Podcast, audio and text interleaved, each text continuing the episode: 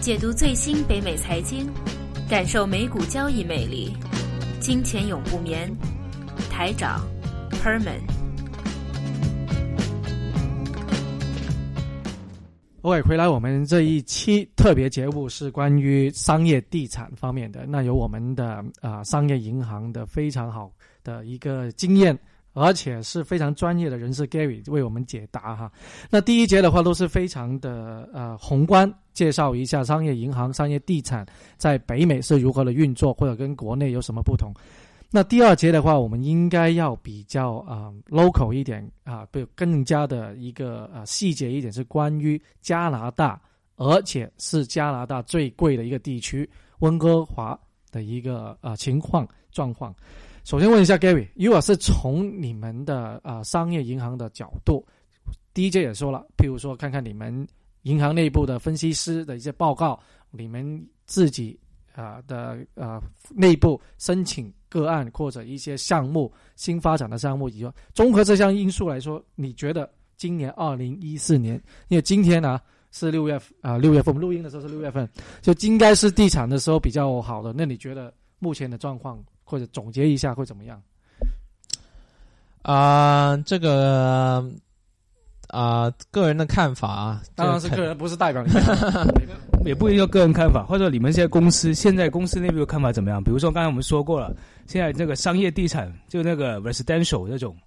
这种房子现在发展的特别多，那究竟会对未来几年你们现在贷款这种批的多吗？还是说现在商铺的批的多？就这个意思。啊、如果只从我们自己我们的银行来说呢，我们是觉得啊、就根据我们上面的经济师的分析，可能会有 oversupply。oversupply 的意思呢，就是觉得，要大家也知道，温哥华呃到处都在盖高楼，都是这个商品楼都是卖出去给，比如说新移民或者留学生的，所以呢啊。都大家都有这个，就是我像我们银行来说，就其实一两年前已经开始对这个会有 concern 了。所以呢，像我们银行呢，就是批的很谨慎，像这类 high 起盖高楼 high rise 啊，或者呃大大多是高 high rise 了。现在温哥华啊、批的很谨慎，而且是啊、最好最好最熟悉最有信心的客户，我们才会批。啊、最好的 project 我们才会批，然后一些不是呃不是太靠谱的呢，我们大概也不会考虑。那这个趋势就是说是越来越谨慎了，是吧？是的，是的，呃呃，从我们的角度来说呢，是啊、因为看到到处真的见的太多，然后现在也看到有一些 project 不是全部 project，有一些 project 也开始有卖出去的难度了，就是以前可能啊。呃，一两个月就卖完的，现在可能呃五六个月都还有剩下来的啊、unit，所以呃，就是看到这种、可能是 oversupply 的现象呢，就令到这个商业银行呢就会更加谨慎。那一句话，今年的怎么样市场啊？从这个，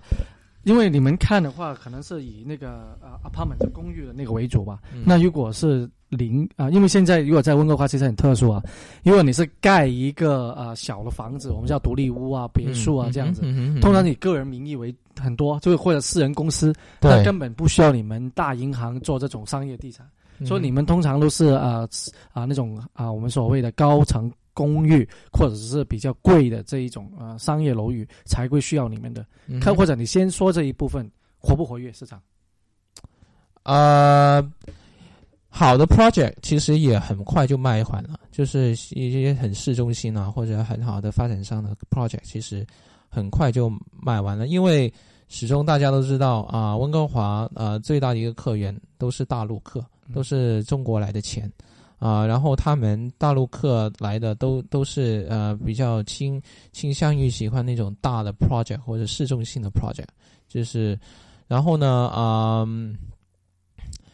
其实啊、呃 apartment 在据我自己了解，apartment 的升值潜力呢，就是啊、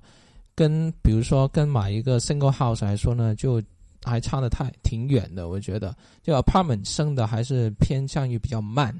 因为啊、温哥华像温哥华这种，我觉得这种的发展呢，地是越来越少，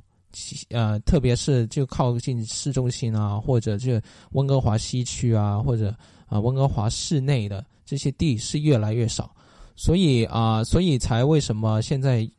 建的基本上都是新的 apartment，就是很高很高的楼，因为啊地的真真的好的地呢，真的就全世界都一样嘛，地永远是固定资源嘛，越来越少，对，而且不可以更新的嘛，对，然后人口也越来越多，所以相对多。啊，相对因为什么？我说相对多，我们发现是来登陆的人就越来越多，但是很多人也同时回流或者到其他地方，所以说，但是他们买了房子就丢空在那儿，就不再不住也不出租，那所以说需求量还是有了。之前也有一些啊报告出来，就是说啊，Vancouver 的 vacancy rate 就是很多，就是很多空屋，就是跟中国的现现现象有一点类似，买了。然后就丢雕空在这里，又又不租出去，什么都不管，反正就当当是一个投资要买进去。之前也很多人在 complain 这个东西，但是啊，demand 还是在那里，所以才啊，才所以才越盖越多。因为像发展商来说，他们在决定盖一个楼之前，他们肯定也要做他们的 marketing research。肯定也要看看他们盖出来是不是真的卖得出去，他们才会决定盖。如果像现在这样的 development 的速度还是那么强劲的话，呃，就是其实很容易就就是可以引申到后面，知道是其实 market demand 还是挺大的，起码在发展上的这个角度来说，然后发展上的角度其实还还挺好的，因为他们是他们他们也。他们也想把自己的楼卖出去，卖不出去的话呢，他们可能也会 hold 住那个 project。对，因为他们也是拿了身身家性命做担保而去做这个项目，起码他们要保证等这楼房建好之前能会卖出去，能资金能回笼。但问题是，他们现在会不会就是说会出现问题，就透支了未来几年的那个那个楼房价了？因为他们现在卖的挺贵的嘛，而且他们确定是他们建好了卖出去，但以后能不能涨，其实跟他们没有什么关系了。对，真的是是绝对没有关系的。房地产商卖出去之后就不关自己事了，就是变成 market product 了。那从 market 从你们银行的角度来说，其实这个也不关你们事了，也不关我们事，因为呃，一个 project 做完之后呢，呃，他钱首先还的是想首先还给银行，他有钱肯定先还给银行，因为他不想付利息。他不想啊被啊有这个这个 condition 那个制造，这有不同的不同的这个呃限制，在他的 project 啊或者其他方面的东西，所以啊，他发展商有钱一定先还给银行。刚才提到啊，很多的项目在市中心都非常受欢迎。那我们就以温哥华的例子来说，以目前我们看到的呃广告啊，或者一些市民的状况反应，再加上一些呃地产项目推出来，好像城市发展现在有两个趋向。第一个就在 Surrey 地区想发展下另外一个市中心，另外一个 Burnaby 同时也想。成为另外一个市中心，因为它有很多的公寓啊、商业楼都在建造。从你呃或者你个人意见呢，当然不能够从公司了。从你个人的意见，你觉得这两个潜力哪个大？就是更更受欢迎，不单只是华人，整个市场来说，更容易成为一个下一个比较啊旺的或者比较啊是第二个加啊温哥华的市中心。Surrey 跟 Burnaby 呢？啊，Surrey 比较好的区就在南 Surrey。南 Surrey 呢，就是比较高尚的区，也是啊，就是这个可能更多的华人比较偏好的一个区。Burnaby 呢，就是更多华人会更加熟悉这个区，特别是中产方面的华人，因为 Burnaby 的地呢，它不是很大的地，它就标准很多都是标准的地，然后现在出来的很多都是 apartment，所以基本上中产阶级的华人呢，都很多也去在 Burnaby 买房。如果在比如说在 Surrey 买呢，就很不一样。Surrey 买的大多是地，而且是很大的地啊，所以呢，这个客户群其实是不一样的两个地方。你说哪个发展的潜力比较大呢？其实个人觉得啊，Burnaby 啊，也是现看现在的发展速度呢，也是很快，就是比变得很密集的。像 Brentwood Mall 那边。啊 Brandwood，如果大家知道温哥华 Brandwood Mall 是怎么样呢？一个大的十字路口，基本上四十字路口四边都是新的 development，然后一直延伸到啊啊、几千米以外啊、都是新的 development。然后 Metro Town 也是一个很大的很大的这个商场，基本上啊、几年之后呢，你会发现这商场前面呢全都是高楼，现在已经开始建了。几年之后，就是肯定会变成面目全非的了。所以啊啊、b u r n a b y 的 supply 呢，以后会很多。然后 Surrey 呢，就是没有很多 apartment，但是地很多。然后特别南 Surrey 那区呢，其实也很多人喜欢住在那边的。特别加上本地人，其实也很喜欢住在南 Surrey 那一边啊、所以其实那边的地价钱其实也不便宜了，一早就被人炒高很多了。但是呢，相对于当然相对于温哥华西区或者即使是东区来说，还是相对来说应该是比较便宜的。所以说应该从啊、潜力，譬如说投资的角度了，投资就是说买一个公寓，然后出租，等到以后升值。可能在 b u r n 比的话，那个潜力要比啊、Surrey 相对大一点。如果说公寓的话，是因为公寓的话啊、s u r r e y 其实 supply 不多，Surrey 现在还是地比较多啊、如果你想出租的话呢，啊 b u r n a b y 这个是很中心的一个地方，所以然后 supply 也很多，以后啊、可能几年之后比现在会起码多二十三栋楼那样，所以啊。对，所以如果只是从投资那个 apartment，就是一个商品楼，